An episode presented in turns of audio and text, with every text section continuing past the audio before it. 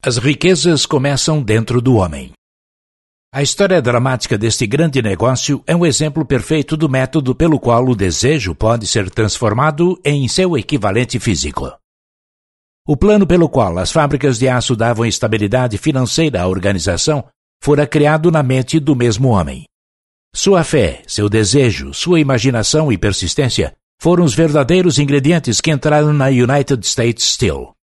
A empresa prosperou e se tornou uma das mais ricas e poderosas da América, empregando milhares de pessoas, desenvolvendo novos usos para o aço, abrindo novos mercados. A riqueza começa no pensamento. A fé remove as limitações. Ela é induzida e fortalecida pelas instruções dadas ao subconsciente, apresentando-se como um ingrediente indispensável para o sucesso.